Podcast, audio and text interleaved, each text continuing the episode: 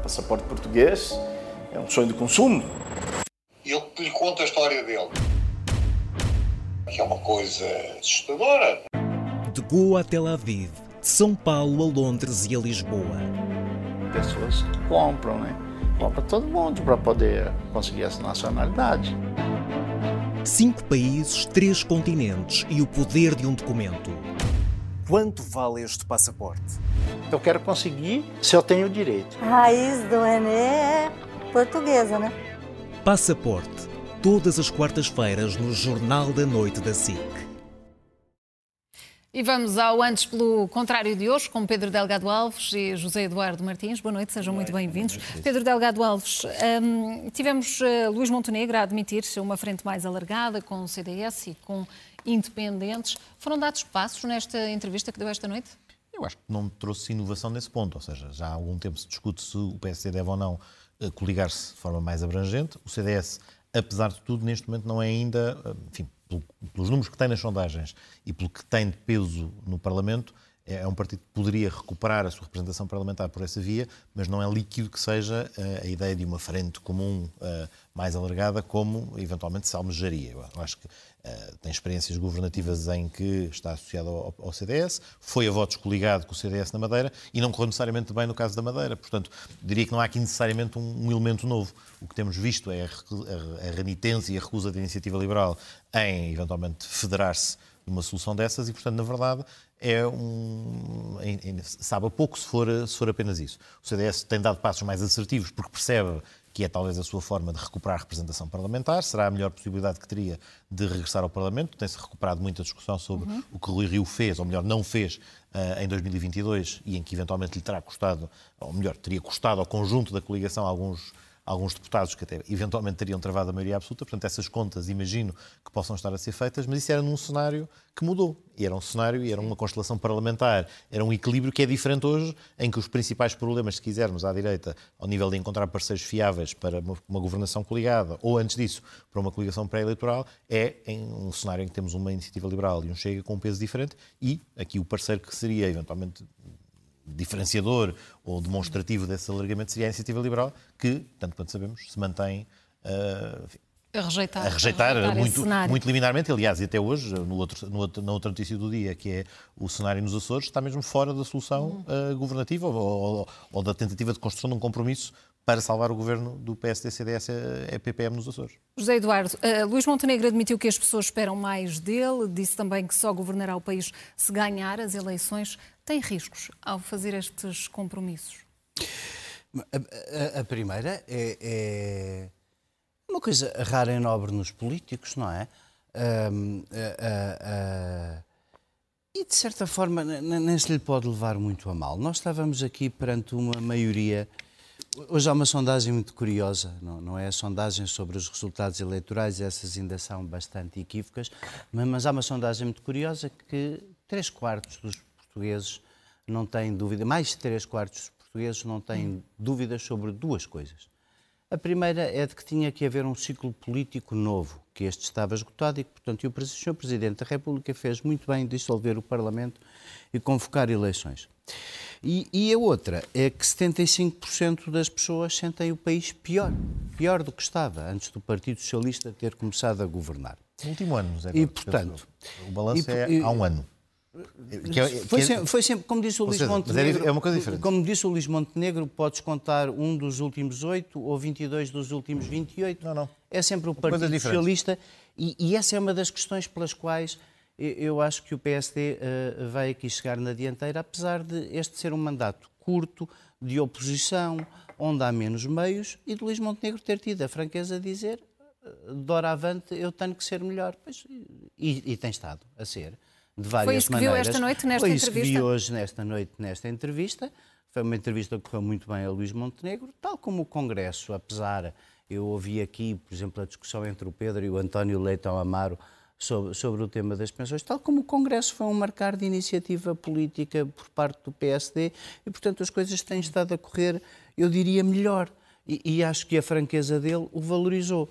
So, sobre aquilo que estávamos a discutir, sobre coligações, eu gostava de dizer uma coisa com, com muita clareza, que é esta. A, a iniciativa liberal parece um, um, um, e é natural que assim seja, é um partido jovem, uh, parece um, um, adolescente com problemas de crescimento. E eu acho que está a fazer uma leitura completamente errada da situação política.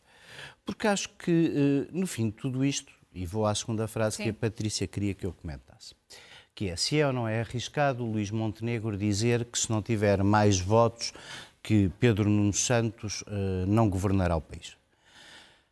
Nenhum líder do PSD pode abdicar de dizer uma coisa dessas. Tem que a dizer até ao fim, tem que tentar polarizar as eleições e deve levar o PSD a ganhar estas eleições. Porque depois desta ausência de rotativismo e desta insatisfação das pessoas e da mas, alegria mas por terem visto a maioria absoluta depois? desaparecer, uh, eu não estou, uh, eu não sou candidato a nada, nem, nem, nem, volto a ser. Portanto, o meu papel é comer. Não se não percebi a tua gargalhada.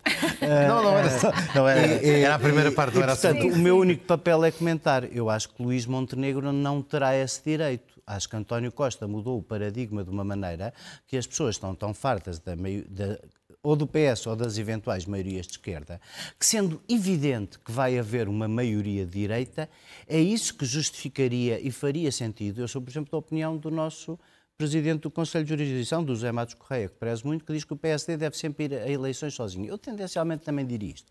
Diria que aqui há duas razões para não acontecer. Primeiro lugar, a primeira é de que nós era bom para as pessoas clarificar que há, uma, há um grupo de direita que integrava a Iniciativa Liberal, o CDS e todos os partidos, menos o Chega, para que a vida no dia a seguir fosse mais fácil. A Iniciativa Liberal parece que nesta, nesta, nesta crise da adolescência não quer. Ao CDS, mesmo que só sobre o CDS, eu acho que o PSD deve fazer essa coligação, porque acho que o CDS eh, vamos ser francos, eu não acho que haja outra hipótese do CDS voltar ao Parlamento e acho que o CDS é um. Temos todos a ganhar na direita que o CDS tenha pelo menos um par de deputados para constituir um grupo parlamentar. Beneficia ambos os partidos aritmética e eleitoralmente, beneficia a democracia portuguesa com o regresso do CDS, que teve ali um momento infantil também, mas que agora parece que ainda esta semana sob a direção mais de Paulo Portas que no Melo, isso é um bocadinho estranho, mas conseguiu reunir uh, um conjunto de quadros que seguramente enriqueceriam o Parlamento, a Cecília Meireles, vários outros, são pessoas que nós, obviamente, veríamos com gosto no Parlamento e enriquecer a vida parlamentar e poderiam, à direita, ir fazendo alguma separação de águas. Porque, terminando, no day after, no dia a seguir às eleições, longe vá o agoiro, mas se Luís Montenegro tivesse menos um voto que Pedro Nuno Santos e houvesse uma maioria de direita, essa maioria de direita, até pelo histórico dos últimos oito anos, tinha a obrigação de se entender uhum. para fazer o PSD governar e é completamente diferente de ganhar ou não ganhar e por isso eu percebo o que Luís Montenegro diz. Ele tem essa obrigação de ganhar, a bem do PSD, a bem do que é bom no sistema, a bem da democracia portuguesa, a bem da alternância. Era melhor que ele ganhasse, porque havendo uma maioria direita, isso lhe dá outra liberdade. Pode ganhar sozinho, pode ganhar com o CDS. Trazer o CDS novo para o Parlamento é uma coisa boa para a democracia portuguesa, separa direitas. Montenegro, hum, esta noite também a marcar a iniciativa política com propostas eh, para a saúde. Falou aqui num, num programa de emergência na, na saúde. Pedro, o que, o que lhe pareceu esta esta proposta? Antes de ir a essa pergunta, gostava de responder à pergunta que foi feita ao Zé Eduardo, só muito rapidamente. Mas não nos vamos esquecer. Não, não, não, não vamos esquecer. É a pergunta se há risco para Luís Montenegro em dizer que não forma Sim. governo. Eu acho que não há risco nenhum, no sentido em que Miguel Albuquerque disse exatamente o mesmo e viu-se formou o governo na Madeira. O ponto é, as frases que se seguem, aí é que está o, o, o diabinho nos pormenores a ideia de que esta minha posição pessoal de que não formo governo se não ganhar as eleições e depois o PSD decidirá, tem aí toda a margem do mundo para o ser uh, vir a vaga de fundo a, dar nota de que é indispensável, vir a deliberação dos órgãos nacionais a dizer que o caminho tem de ser esse. Portanto, uh, verdadeiramente. Não pode ficar verdadeiramente... a uma visão pessoal. Disse, disse, ou, ou, ou essa solução. Oh, oh, Patrícia, podemos escrever já, só, podemos escrever já o guião. PS, porque António Costa não tinha nenhuma visão antes de perder as eleições. Podemos já escrever. Por isso qualquer uma era boa no dia a já escrever o guião todo que o Luís Montenegro pode usar. E o Partido Socialista, por acaso, até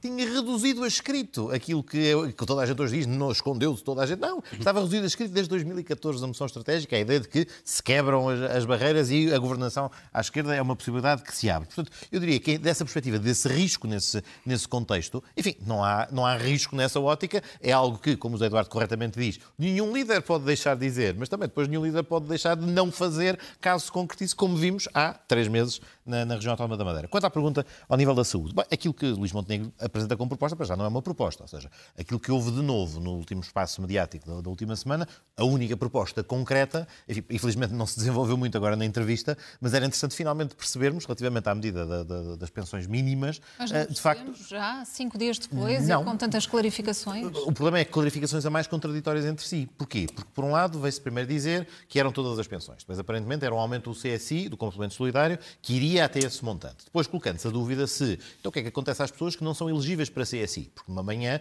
Miranda Sarmento dizia: bom, mas estas pessoas que não são elegíveis, enfim, não se vai mexer nas regras de acesso ao CSI, consequentemente é só para o bolo de pessoas que lá estão. O que levantava uma dúvida. Então, aquelas que são apanhadas no meio, ou seja, que têm pensões acima do que as torna elegíveis para CSI, portanto, não chegaria aos 820. Mas num cenário ou noutro, há uma coisa que tem de ser clarificada que ainda não foi. É ou não verdade isto que está, esta primeira dúvida? O que é que acontece a quem está entalado entre os dois valores? Mas, acima de tudo, uma outra. É que se a ideia, como parece às vezes surgir antes de se pedirem os detalhes, que todos os pensionistas terão uma pensão mínima de 820 euros, depois a pergunta é, então, qual é o valor que está associado a isto? Algo que Luís Montenegro, Miranda Sarmento, quem tem falado publicamente, não diz e remete as contas para depois. Não esqueçamos, este é o partido, daí a, a questão de credibilidade que continua associada a este tema, este é o partido que se opôs aos aumentos do salário mínimo, que é, aliás, a medida, ou melhor, é o valor ao qual está indexada esta medida. E, portanto, não só se parece intuir daqui que o salário mínimo será o mesmo em 2028 do que é neste momento, mas quem achava que 820 euros era, ou melhor, 820 euros, eh, que o montante do salário mínimo, caso não, evolu, caso não evoluísse nos vários anos, era um valor insuportável e um valor incomportável, neste momento, aparentemente, até é um padrão uh, uh, que, que, desmente aquilo que, que, o partido fazia mas há, mas há, há, há, um, há um ou dois anos. Uma, uma vitória, que é colocar os candidatos à liderança do PS a falarem sobre, esta, sobre, sobre, sobre o, o, complemento solidário para idosos e a admitirem, admitirem até poder melhorar também esta mas, proposta. Mas vejamos, ambos os candidatos, e é positivo. ambos os candidatos à liderança do PS têm uma vantagem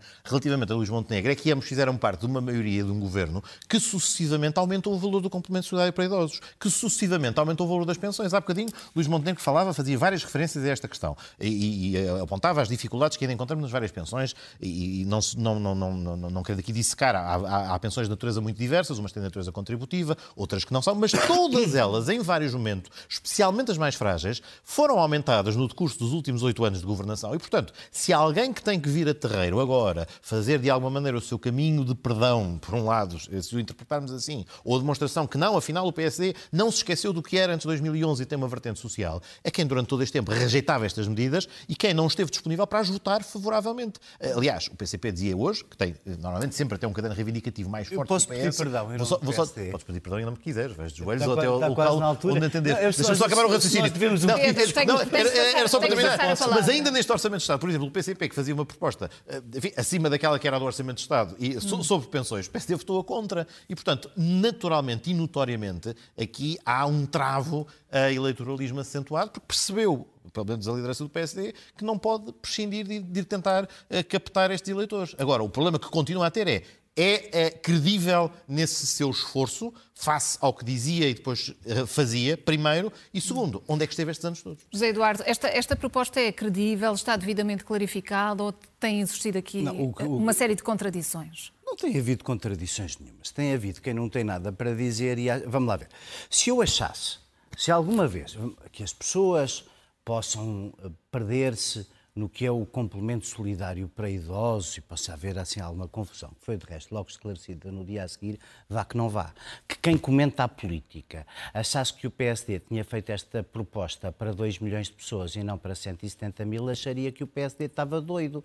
E já não era. Foi uma questão de interpretação, Acharia que- sobretudo. não, não foi uma questão de interpretação, foi uma questão de tentar fazer uma falsa interpretação para fazer disto um assunto. Correu ao contrário, porque como não se falou de outra coisa, acabou por o PSD fazer passar a sua mensagem. Mas que é dizer, disse hoje que é pensão mínima depois, para todos. Depois, Disse hoje depois, aqui, eh, disse rendimento mínimo, o que significa Ah. justamente a mesma coisa que disse Não, no porque- Congresso.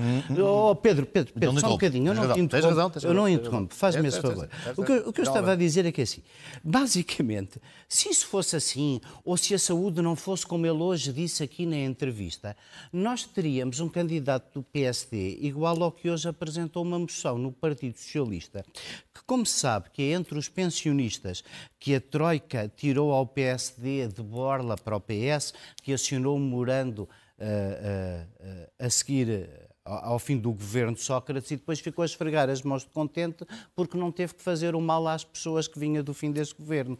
E, e, portanto, ainda hoje continua a exigir desculpas ao PSD do memorando que assinou com a Troika. Mas sabe que tem dois grupos a quem precisa de privilegiar, os pensionistas e os funcionários públicos. E nessa medida, o Partido Socialista, que não fez nenhum investimento público e que deixou os serviços públicos na saúde, na educação, o- o- professores, médicos, you name it, tudo chegar aonde chegou, em nome das contas certas e do equilíbrio, esse Partido Socialista desapareceu na moção de Pedro Nuno Santos. E não é só pela promessa de rever não os professores, mas todos os escalões da função pública a recuperarem todos os anos de tempo e essa congelado. proposta também, é mesmo também deve, dizer mais- deve ser mais eh, melhor explicada, deve ser essa justificada. Não de todos, essa não está de todo justificada, mas Pedro Nuno Santos, não a sabendo justificar, há uma coisa que sabe. É que vai esbulhar o pecúlio que o PS ame- amealhou nestes anos, nessa trajetória de dívida. E diz uma coisa que é extraordinária, extraordinária. Diz assim, nós agora, eh, perguntado sobre a reforma da Justiça, e a reforma da Justiça não tem nada a ver com processo de crime nem com nada dessas coisas. A reforma da Justiça significa, por exemplo, que a Justiça Administrativa decida processo em menos de 10 anos. Diz, as prioridades são o desenvolvimento económico e social do país. Bom, nós temos um candidato a primeiro-ministro que acha que a reforma das... uma justiça que funcione a favor da rapidez das decisões para os cidadãos não é essencial ao desenvolvimento económico deste país e à captação de investimento. É das primeiras. Agora, nós vimos sobre esse crescimento ainda muito pouco de todos os candidatos. Começamos a ver finalmente algum- alguma distinção entre os dois. O caminho não é apenas e só engordar o setor público sem perceber de onde. Em relação à TAP, já não percebemos muito bem qual é o caminho, também pode ser um de dois, talvez o Pedro saiba esclarecer melhor. Mas, sobretudo, o que vemos é que Pedro Nuno Santos, para ganhar eleições e fazer esquecer o lastro de ineficiência do Partido Socialista nos serviços públicos, propõe-se eh, eh, a saltar o cofre de Medina e de António Costa.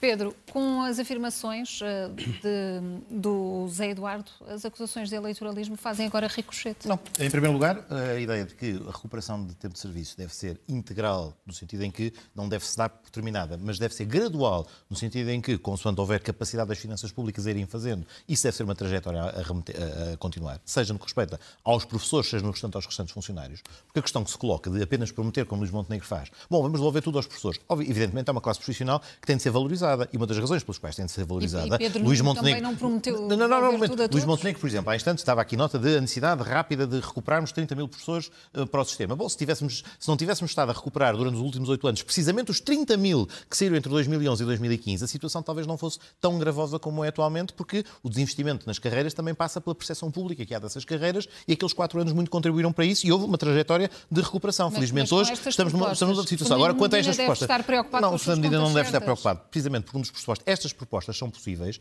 precisamente porque, no quadro das políticas desenvolvidas, que por um lado atendiam às, às finanças públicas, mas por outro tiveram na recuperação de rendimentos parte fundamental, estratégica da estratégia de crescimento, obviamente esta recuperação de rendimento também significa um incentivo depois a que este rendimento não, seja, não só seja tributado, mas também faça parte da, da capacidade de aumentar o consumo e também por aí desenvolver o resto da economia. E, portanto, o que aqui se coloca em cima da mesa não é de um dia para o outro, de um estalar de dedos de forma irresponsável, repor tudo a toda a gente, não. É dizer que este caminho, até porque se tem no acordo de rendimentos com o setor privado também a expectativa que o setor privado também faça este caminho. Ora, o Estado deve ser o primeiro a dar o exemplo e dar o exemplo significa não apenas melhor qualificação na entrada para a função pública, mas reconhecer que aquelas carreiras devem ser valorizadas e isso significa, para quem está no sistema, não perder para toda a vida de forma irrecuperável valores importantes que podem, como digo, gradualmente, de acordo com uma, uma trajetória consolidada, como se tem vindo a fazer, ser aproveitados e postos ao serviço do país Pedro com Delgado política de rendimentos. É o que eu José digo, é um novo Martins.